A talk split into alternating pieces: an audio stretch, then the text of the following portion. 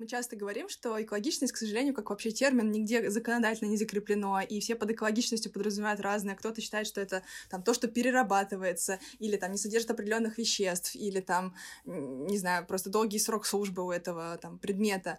А вот оценка жизненного цикла, она как бы, по сути, экологичность представляет как совокупность некоторых факторов, которые сильно, естественно, зависят от контекста. И поэтому даже когда мы будем представлять свои результаты, мы будем прям конкретно прописывать, в какой категории воздействия, какой результат, и уже как бы, по сути, компания принимает принимает финальное решение, смотря вот на все эти данные, да, метаданные, по сути, которые получаются, как же нам лучше двигаться, да, там, какие, там, мы берем фокус э, критерии, что нам сейчас важно, там, что, чего мы хотим достичь. И это вообще очень важно, потому что экологичность, часто ее пытаются какой-то сделать абсолютной, то есть сказать, вот это сам, самое экологичное решение у нас вот такое, или там мы нашли там самую крутую там экологичную чашку, или там э, упаковку, или там стаканчик одноразовый, или что-то еще, а когда, в принципе, человек говорит, что самое экологичное, ну, наверняка он некомпетентен, потому что, в принципе, это сильная такая контекстная история.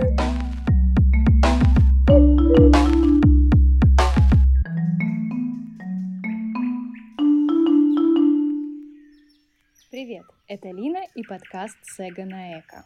Сегодня мы познакомимся с важным понятием для современного бизнеса – оценкой жизненного цикла или Life Cycle Assessment – этот инструмент важен по многим причинам. Ну, например, он позволяет выбрать наиболее экологичное решение. Благодарю за поддержку подкаста компанию Unilever и приглашаю основателей компании «Простое дело» рассказать нам про то, что такое жизненный цикл продукта, как измерить его влияние на окружающую среду и про многое другое. Встречайте Анастасия Варлыгина и Никита Литвинов.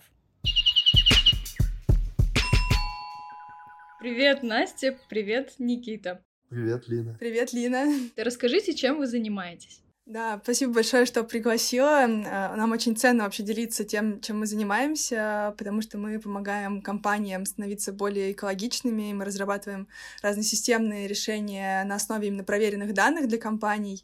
И мы с Никитой как раз являемся основателями э, компании «Простое дело». Э, я директор по развитию, Никита — генеральный директор. Я больше занимаюсь коммуникацией и работой с клиентами, с партнерами, с внутрикомандными процессами занимаюсь, а Никита больше занимается как раз исследовательской частью. И, ну, конечно же, то, тоже участвует в таких стратегических вопросах. И вот у нас много разных проектов, связанных и с обучением корпоративных, и страт-сессий для там, руководителей компаний, и консалтинг э, вообще совершенно разный по именно снижению экологического воздействия. Но вот большой фокус сейчас как раз держим на разных аналитических инструментах, э, в том числе на оценке жизненного цикла, и помогаем компаниям именно посчитать в цифрах их воздействие на окружающую среду, чтобы у них были конкретные данные а, для принятия решений, как оптимизировать технологию или какой продукт продукт выбрать, какой тип упаковки выбрать, как вообще их комплексно можно сравнить. Ну или более сжато помогаем ответить на вопрос, что экологичнее и в каком направлении развиваться и двигаться компании для снижения своего воздействия на окружающую среду. Сколько у вас всего в компании человек? Вы вдвоем или вам кто-то еще помогает? А, нет, мы не вдвоем. У нас 10 человек в команде, и есть еще больше 60 партнеров, которых мы в числе подключаем под разные там проекты, коллаборации. И есть еще консультанты, которых мы под проекты подключаем. Ну, их это разное количество все время, в зависимости от проекта и глубины проработки.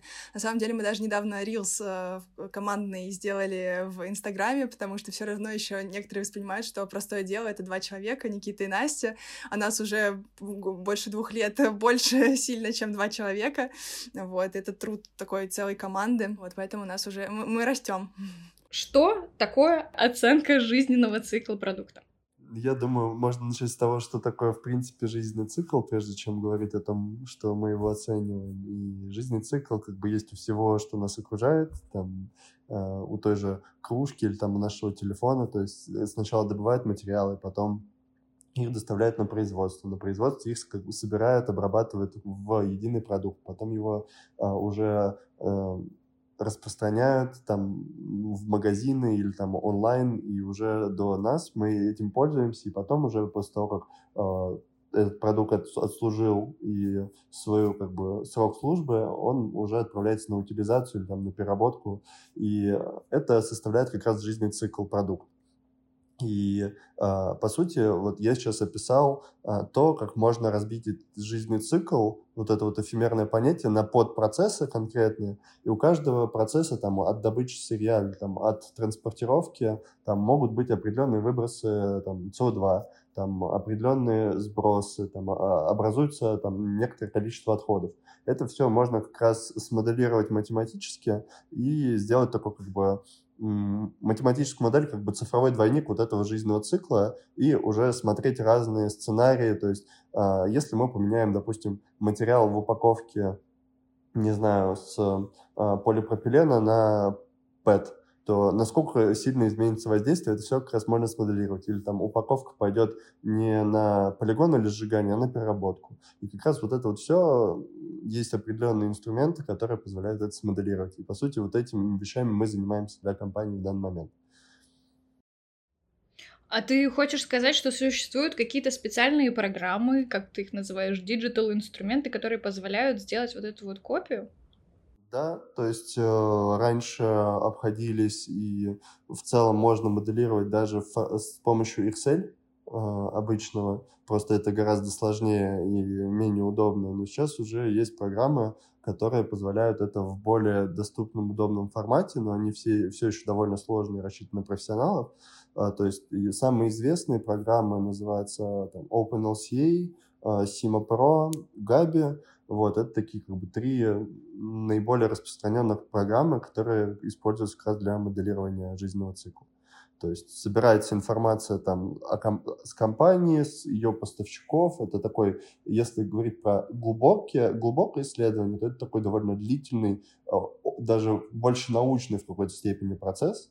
Вот. Но есть как бы более быстрые варианты тоже исследовать жизненный цикл, а, чтобы не так много ресурсов на это тратить, но при этом получить ответ на определенные вопросы, допустим, в каком направлении копать или где именно там, не знаю, на этапе именно добычи или там на этапе эксплуатации, вот когда, допустим, у джинс там большой, большое воздействие именно на этапе стирки, вот, потому что довольно долго носится и часто стирается, и там довольно много воды и ресурсов используется. И вот как раз можно э, еще в более быстром формате такие исследования называются uh, Streamlined LCA или вот Hotspot анализами. Это вот таких два понятия, uh, на которые можно обращать внимание, чтобы быстро посмотреть и прикинуть.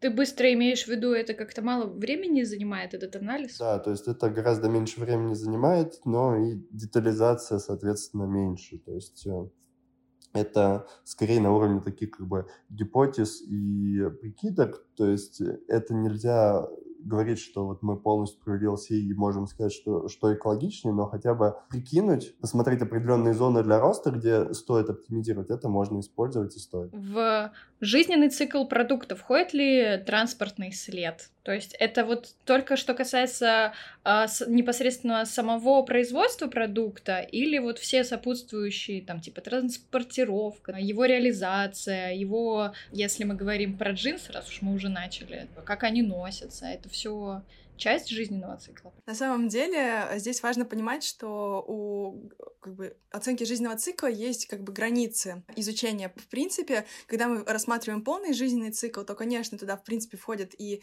э, все логистические процессы, и транспортировка там на разных этапах, да, там добы, э, транспортировка сырья, транспортировка с производства до покупателя, потом транспортировка там до э, там, финальной какой-то стадии, там, не знаю, до перерабатывающего центра и так далее. Вообще есть три границы, по которым обычно, как правило, ну, проходит э, исследование жизненного цикла, то есть его можно разделить на первая граница это cradle to gate или от колыбели до ворот, это условно от, от э, первой стадии там производства сырья а, до а, финальной стадии производства изделия вот а, с, до того момента, когда оно уже переходит к логистическим операторам и идет дальше уже куда-то в магазин, где оно непосредственно реализуется. То есть это, по сути, с выхода с производства, это вот cradle to gate. Cradle to grave — это вторая граница с, по сути, производства вот как раз-таки самого начального там волокна, сырья и так далее до а, утилизации э, этого ну, предмета, да, этой там вещи, а, сюда не входит этап переработки. И вот cradle to cradle — это, по сути, такой замкнутый цикл от колыбели до, до колыбели, это в том числе, когда учитывается, когда данный там предмет, там сырье, оно переработано и стало ресурсом для какой-то новой вещи. Вот таким образом как бы цикл замыкается и вот э, полностью рассматриваются все процессы. Но стандартно, конечно, рассматривается и там этап дистрибуции, и этап различных логистических операций на разных, разных этапах, А, это тоже, это вообще, в принципе, логистика, она зачастую носит довольно такой большой вклад в вот расчет оценки жизненного цикла изделия. Жизненный цикл продукта, или вы его называете LCA, это, можно сказать, инструмент. Как этот инструмент применяется в бизнесе? В разных областях. То есть, если говорить именно про зону, где в компании это применимо, чаще всего это применяется на этапе как раз э, разработки, там, дизайна продукта. Также второй — это маркетинг, как раз, чтобы были данные для того, чтобы э, грамотно обосновать экологичность и не было вот э, такого понятия, как greenwashing. Также еще для отслеживания цепочки поставок, связанной вот как раз с supply chain, и э, для отчетности как раз э, тоже для включения этого в отчет об устойчивом развитии компании. Это такие основные зоны, где этот инструмент применяется. Компании за счет этого собирают данные, то есть как в том же, не знаю, работа с персоналом, когда мы там собираем данные, как э, наши сотрудники работают, как они себя чувствуют и так далее. То же самое, просто э, в области как бы экологического аспекта деятельности они собирают информацию о продукте, о своих поставщиках, о цепочке поставок и даже рассматривают как бы следующие э, этапы, то есть эксплуатацию и утилизацию. И это позволяет как раз и понимать э, лучше свои процессы, как они устроены, и также повышает собственную ценность за счет э, отсутствия рисков или, их, точнее, их снижения, и э, также для увеличения своей как бы, ценности, потому что они могут это грамотно обосновать. Почему оценка жизненного цикла вообще, в принципе, важна? Потому что когда э, компания вкладывает большие довольно средства в оптимизацию процессов производства, да, или, например, в коммуникацию с потребителем, это все очень трудозатратные большие проекты, у которых большие бюджеты, но часто, допустим, такое вложение, оно не всегда оправдано, и э, когда мы проводим оценку жизненного цикла, мы понимаем, где наибольший импакт у компании, то есть, условно, куда нужно смотреть в первую очередь, где у нее наибольшие там выбросы, отходы, сбросы и так далее, где она вообще воздействует больше всего, то есть это на этапе производства у нас происходит или на этапе использования там этого продукта клиентам, и тогда, когда компания видит эти цифры, она уже может взвешенно понимать, куда ей стоит инвестировать в первую очередь, да, то есть ей стоит усилить коммуникацию с потребителем и, и там выстроить выстроить систему там сбора, допустим, этой упаковки ее и повысить ее там перерабатываемость, или же наоборот изменить процессы на производстве, поменять технологии, там сделать э, неокор и так далее. То есть это очень на самом деле важно с точки зрения вообще понимания, как грамотно использовать ресурсы внутри компании, потому что это все такие системные сложные процессы, которые, ну вот в одночасье ты никак не оценишь, э, как бы ты не хотел. Плюс еще на уровне государств, например, Европа стремится к углеродно-нейтральной экономике до, по-моему, 2050 года. Тут, кстати, очень важный ты вопрос подняла. Ты сказала про углеродную нейтральность, да, там компаний, государств и так далее. И здесь очень важный э, для нас немножечко триггер, да, но очень важный момент, который мы в том числе в коммуникации стараемся закладывать, что оценка жизненного цикла и расчет углеродного следа — это разные вещи, да. А, то есть э, в оценке жизненного э, цикла она чем как бы считается более комплексной? Тем, что, во-первых, смотрится сразу весь жизненный цикл и плюс по разным категориям воздействия. Их там вплоть до 18 разных, и одна из них — это углеродный углеродный след, да, то есть там э, потенциал глобального потепления, есть там эвтрофикация, там истощение биотических ресурсов и очень много других э, сложных, непонятных слов, но там ну, условно оценивается и воздействие на сушу, и воздействие там, не знаю, на почвы, на человека, э, на какие-то другие системы, которые, когда ты считаешь только углеродный след, не позволяют тебе оценить, то есть условно ты, может быть, условно подкрутил, да, снизил э, там углеродный след, но у тебя где-то стали проседать гораздо больше отходы, какие-то сбросы, и вот в этом смысле смысле оценка жизненного цикла, она как бы более комплексный инструмент, когда, который как бы выводит на одну карту, на, как бы на одно такое пространство, всю картинку, а где вообще проседает и как, как бы где вот этот баланс э, там, того, куда я должен посмотреть, чтобы как бы снизить воздействие там по разным-разным категориям воздействия своего. Прошу прощения за тавтологию хочу дополнить то, что это важно с точки зрения, что когда мы решаем одну проблему, могут возникать другие, и когда мы фокусируемся только на решении там, не знаю, проблемы, связанные с э, углеродным следом, это может приводить к возникновению других проблем, перекосу. Поэтому надо как раз вот оценивать риски сбалансированно с разных сторон и смотреть на разные категории воздействия. Есть даже очень смешной мем на эту тему. Uh, ну, я могу, конечно, попробовать описать мем, я никогда этим не занималась, но условно там человек э, как бы смотрит, и вокруг него куча разных понятий, и его фокус зрения, условно говоря, системные изменения вокруг, но он, типа, смотрит только на углеродный след. И это как бы как раз вот история про то, что как бы климатическая повестка, она очень важна, мы ни в коем случае ее не умаляем, да, и мы тоже много делаем проектов в этой области, но при этом понимаем, что есть еще другие экологические риски, которые нельзя не учитывать, потому что это как бы совокупность факторов, которые вообще вот формируют то, что мы сейчас имеем. Как измерить влияние жизненного цикла на окружающую среду? Можешь привести какие-то конкретные примеры? Да, мы пришлем ссылку, мы пришлем ссылку, то есть есть разные стандарты там по а, отраслям, но в целом, то есть там 18 параметров, 18 критериев, мы поделимся ссылкой, конечно, чтобы люди могли ознакомиться и подумаем еще, какие полезные источники э, можем поделиться, чтобы люди могли изучить. Ну и раз пошла как бы тема про источники, мы недавно создали группу по а, оценке жизненного цикла в России для, ну, в Фейсбуке, чтобы как раз собирать постепенно вот сообщество людей, которые интересуются этой темой, могли узнавать и вместе а, собирать информацию и изучать разные жизненные циклы. Мы можем остановиться сейчас на одном из запросов вашего клиента. Вот очень заинтриговал меня вопрос, как выбрать наиболее экологичное решение. Не, у нас на самом деле все кейсы под NDA сейчас. Не, ну я могу в целом, я могу в целом, думаю, описать, попробовать, э, ну, анонимно, если говорить про то, с каким запросом как раз компании приходили, это э, самый часто это как обосновать клиентам и, или там инвесторам экологичность там, своей продукции или там упаковки или своего сервиса. Второй вопрос, который часто задавали, это как избежать гринвошинга и вот снизить репутационные риски для нас. И также было еще несколько вопросов, связанных, то есть как выбрать наиболее экологичное решение, или же как выработать экологические требования для поставщиков, если мы говорим вот про цепочку поставок, про то ну, э, про поставщиков компании. Э, у, в данном случае тогда у компании у них было несколько как бы, разных альтернатив по там, материалам, которые они хотели использовать, и а, у них как бы был их продукт, и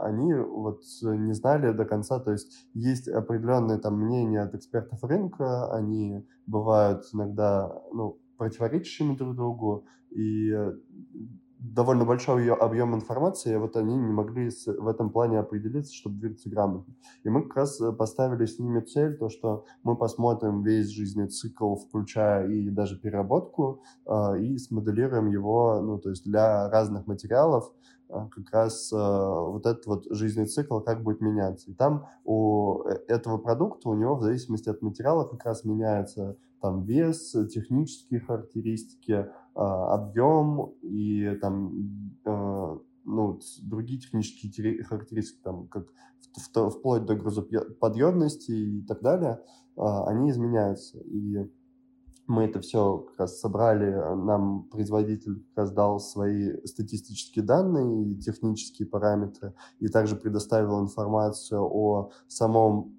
продукте, что является вот входящим потоке, то есть какие там материалы, электроэнергия, вода входят, и что вот как раз в конце образуются там выбросы, сбросы, отходы, то есть э, эту информацию нам а, предоставили. Затем мы как раз а, вот определили границы и там мы не стали именно включать этап эксплуатации, то есть потребителям а, этого продукта и взяли его просто, начали рассматривать как а, самый худший, то есть э, потребитель там не не используют этот продукт как бы повторно, и вот разные цикличные решения, которые могут быть, они не были включены, то есть мы скорее рассматривали, что человек использует этот продукт, и потом у него могут быть разные сценарии, там отправляется на э, переработку, на полигон, на сжигание. Вот. Э, ну и то есть всю производственную там цепочку мы тоже смоделировали. То есть мы сделали такую блок-схемку по э, этому продукту, как раз там то, что какое сырье добывается, э, там конкретно, не знаю, какие там полимеры, там э, целлюлозные материалы, там электроэнергия, вода, тепло и так далее по этим жизненным циклам, на какое расстояние она транспортируется, там, и уже смотрели то, как у них процессы устроены.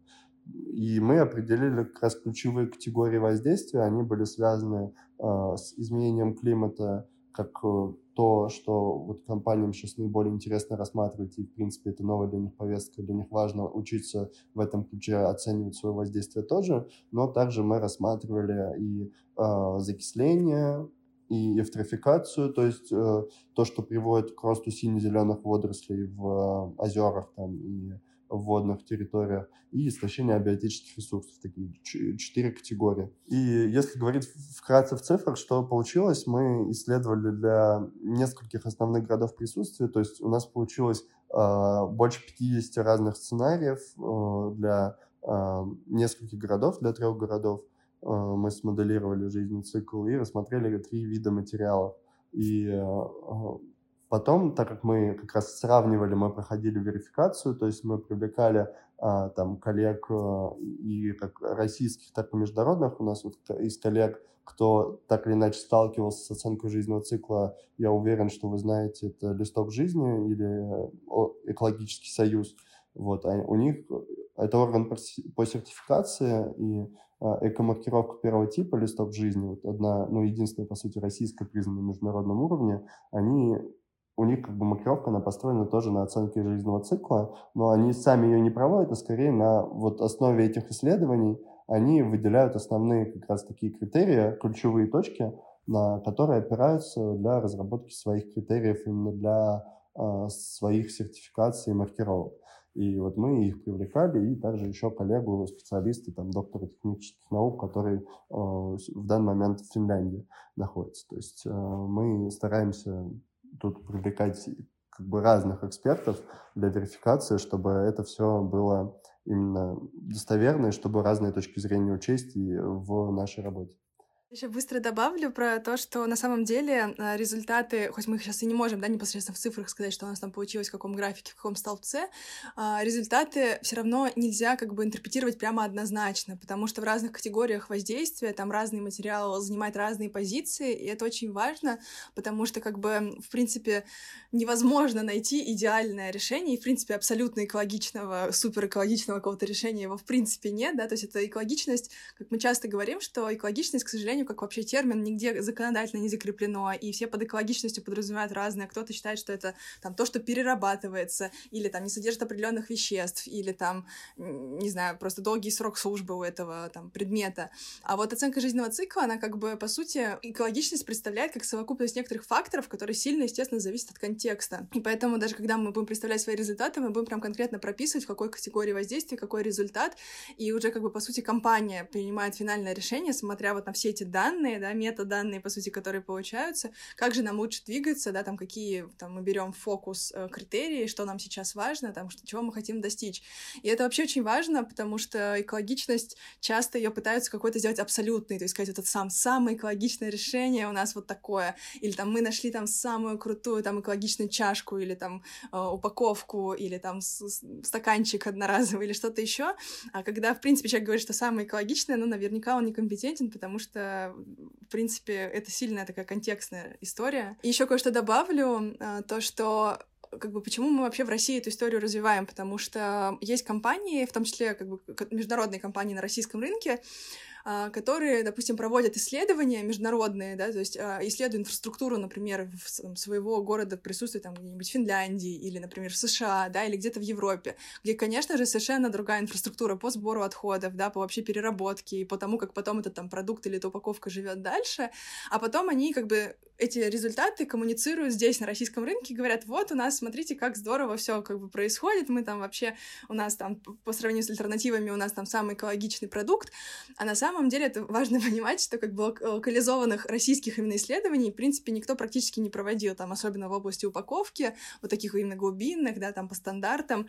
И в этом смысле, конечно, очень важно учитывать локальный контекст, потому что у нас элементарно может инфраструктура, да, там, по переработке просесть, и все, как бы, и все, весь импакт, он уже будет абсолютно другим. И это, конечно, очень важно учитывать. Никита, можешь привести э, пример какого-нибудь международного исследования, которое дало интересные результаты? Таких исследований много сейчас.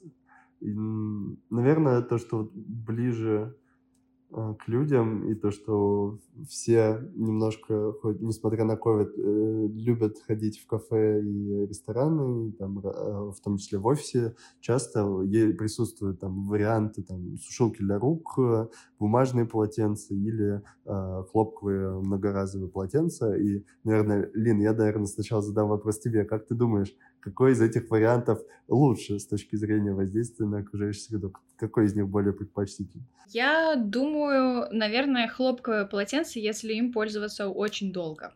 Это хороший вариант. Что вызвало сомнения сейчас? Да, я стала сомневаться между электрической сушилкой, потому что я не знаю, сколько энергии она потребляет, и как э, долго она служит, как часто она выходит из строя. Для меня всегда определяющий экологичность критерий — это долговечность, как можно дольше использовать какой-либо из этих вариантов. Кроме, конечно же, одноразовых э, полотенец для рук. Это хороший ответ и э, очень даже логичный в плане долговечности. Я соглашусь, что э, долговечность это является важным критерием, но тут как раз вот момент, то, что вот эту долговечность можно э, оправдать, ну, то есть столько использовать именно тот срок, на который отведено. Как бы проблема э, тех же пластиковых пакетов не в том, что там, ну, они очень долговечные, но просто они используются как бы не тот срок, на который они могут быть использованы и рассчитаны. Вот. И э, то же самое, э, по сути, с другими предметами. Если говорить про сушилку, ты очень важные как бы тезисы озвучила в плане того, что э, если сушилка для рук важна энергоэффективность, это тоже очень важный критерий, потому что вот если говорить про жизненный цикл именно сушилки, то большая часть ее следа, она заложена именно на этапе эксплуатации, то есть чем больше электроэнергии она потребляет, тем больше воздействия на окружающую среду. То есть этап добычи, он тоже важный, добыча сырья, но он не такой существенный, потому что сушилки для рук могут использовать там 10 лет, там даже иногда больше. И поэтому это такой существенный вклад. И второй э, тезис по поводу хлопковых полотенец, то вот именно в том исследовании они в итоге оказываются наименее предпочтительными. Я сейчас объясню почему потому что все-таки хлопок это, да, это такой для некоторых людей неожиданный результат, но э, вот если брать как раз вот этот весь жизненный цикл, то производство хлопка, оно само по себе очень ресурсозатратно. Там используется огромное количество воды, используются пестициды, и там может быть, ну, как бы нарушается именно вот этот вот баланс и разрушается постепенно экосистема, если неправильно вести сельское хозяйство. Вот, затем э, на этапе уже, то есть производство там не такой большой импакт, когда именно сами полотенца делают из хлопка, но вот на этапе эксплуатации, то есть очень тоже большой импакт идет от того, что все полотенца надо стирать. И довольно часто после каждого использования. На это тоже много воды и порошка, там, ну, средств используется. И также, если говорить про там, те же офисы, рестораны, то там есть определенные э, условия, то есть их надо дезинфицировать, чтобы можно было использовать по-хорошему. И вот из-за этого как раз они являются наименее предпочтительными. Э, и там уже, если говорить про одноразовые полотенца, то э, несмотря на то, что они одноразовые, но там используется довольно мало материала, они довольно тонкие. Если э, не очень большая проходимость, допустим, они сделаны из переработанного сырья, то тогда они уже на уровне как раз с энергоэффективной сушилкой для рук. Вот, то есть э, тут уже смотреть можно по там, проходимости и посчитать в том числе, что будет экономически целесообразно, потому что там, поставить сушилку для рук, если там 5 человек в день проходит, ну, наверное, нецелесообразно. Вот. Проще использовать бумажные полотенца, ФСК сертифицированные там, и из переработанного сырья. Вот. То есть тут такой интересный момент, который непосредственно и э, с точки зрения как бы воздействия на окружающую среду и с точки зрения экономики может быть оправдан. Да, классно. Вообще совершенно неожиданный результат. Я провалила тест. Ну, ты не провалила, наоборот, э, это очень здорово, когда именно в формате такого теста, когда ты сначала говоришь э, и думаешь, а вот как это повлияет, или там, ну, может быть, что лучше, а потом как бы вот начинаешь узнавать, и э, на нашей практике, вот непосредственно с моего опыта, это самый лучший и ценный опыт, ну, как бы, я лучше всего вот так воспринимаю информацию, когда я делаю гипотезу, а потом ее проверяю. Настя, с какими препятствиями вы сталкиваетесь на российском рынке? Очень хороший вопрос. На самом деле он, наверное, один из актуальных, вообще, над которым мы сейчас работаем.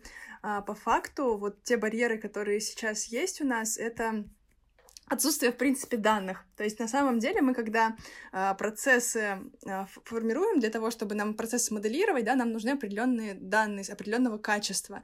И если есть определенные международные базы данных, на которые в том числе там где-то есть локализация по России, где-то ее нет, конечно, в большей степени это либо международные базы данных по европейским рынкам, либо по США. Э, ну, либо там еще Япония, Китай, но это вообще отдельные рынки то по факту, когда мы говорим именно про локализацию вот как раз российского контекста, о котором я упоминала, а, очень сложно это приземлить и посмотреть, а как на самом деле у нас это происходит. И получается, любой процесс нам приходится ручками ходить по экспертам, по всем ключевым игрокам рынка, и всю эту информацию собирать вручную, и это, естественно, занимает сильно больше времени. То есть исследование, например, у нас там растянулось там, на 2-3 месяца просто потому, что а, работа с данными заняла сильно больше времени. Во-первых, данные никто нормально не собирает, не оцифровывает. А, даже, может быть, данные у производителя, там, да, у поставщика, там, допустим, нашего клиента, эти данные-то они есть, но ему, чтобы их выгрузить, это тоже тоже нужно потратить там кучу времени и вообще с этим работать, то есть как бы когда у всех там постоянно какие-то цейтноты, естественно, вообще не до этого. И поэтому мы сейчас много внимания уделяем тому, э, именно формированию российских баз данных по российским процессам. То есть мы вот сейчас очень плотно там с крупными партнерами, такими отраслевыми, а, в частности, именно по упаковке общаемся, чтобы, по сути, были российские базы данных, которые ты можешь подгрузить и уже с, бо э, с более высоким качеством э, тоже смоделировать процессы именно уже вот с такой спецификой, которая есть именно у нас там по городам, по в целом по стране. Вот, и, конечно, вопрос работы с данными — это такая, ну, это, это не только здесь, не только в оценке жизненного цикла, да, это, в принципе, как бы, мне кажется, такой э, бич на, на нашей, нашей страны, да, ну и вообще, возможно, того времени, в котором мы живем. Э, ну, но при этом многие компании, я знаю, что сейчас растут как бы в ту сторону, развиваются, чтобы максимально у них были удобные инструменты внутри именно по отслеживанию и накоплению данных, чтобы их легко можно было использовать, потому что все видят в этом большие преимущества, просто не все готовы к таким большим трансформациям внутри на текущий момент, на мой взгляд.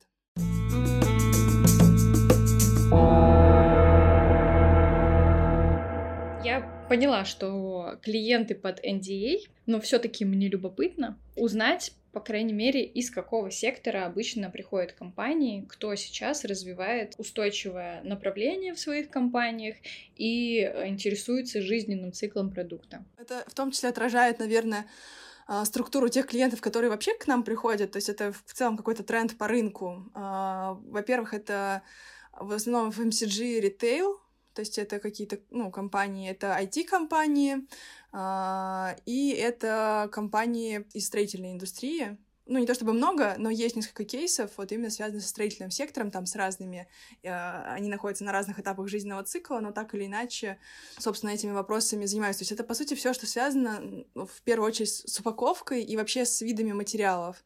Вот. Ну и в том числе fashion-сегмент — это вот э, все, что связано с одеждой, тоже поднимается, скажем так, в этой отрасли сейчас интерес. Масс-маркет. Да, масс-маркет в том числе. Да, но вот ты сказала IT, и я заинтригована. IT-продукты, мне казалось, наоборот, это такие более экологичные решения перед производством, например. По-разному вообще. IT — это очень широкое, скажем так, направление, да, тут как бы можно по-разному это посмотреть, но в целом просто есть компании, которые в том числе умеют, ну, то есть работать с данными, у них налажены процессы, и они хотят в том числе помогать оценивать и свой импакт, да, и там, возможно, импакт своих там сервисов или там своих клиентов, а, потому что мы на самом деле не только оценкой жизненного цикла занимаемся, мы сейчас, вот у нас, как ни странно, много очень запросов, вот даже на ближайшие там полгода, это все связано с разработкой методологии разных калькуляторов, то есть когда компании хотят вот э, данные использовать, именно кастомизированные, чтобы у них был калькулятор, куда они там могут подгружать там периодически данные, там в том числе и по углеродному следу, и по каким-то еще дополнительным критериям, но, в общем, вот такого рода запросы бывают. Настя, Никита, спасибо, что согласились ответить сегодня на все вопросы. А, тем, кто интересуется а, темой, мы поможем и оставим куча полезной информации в описании. Класс, мы очень рады быть частью твоего такого крутого подкаста. Я тем более первый раз у меня посвящение Я верю, что я не слишком перегрузил людей. Вот, но я тоже очень рад поучаствовать и всегда.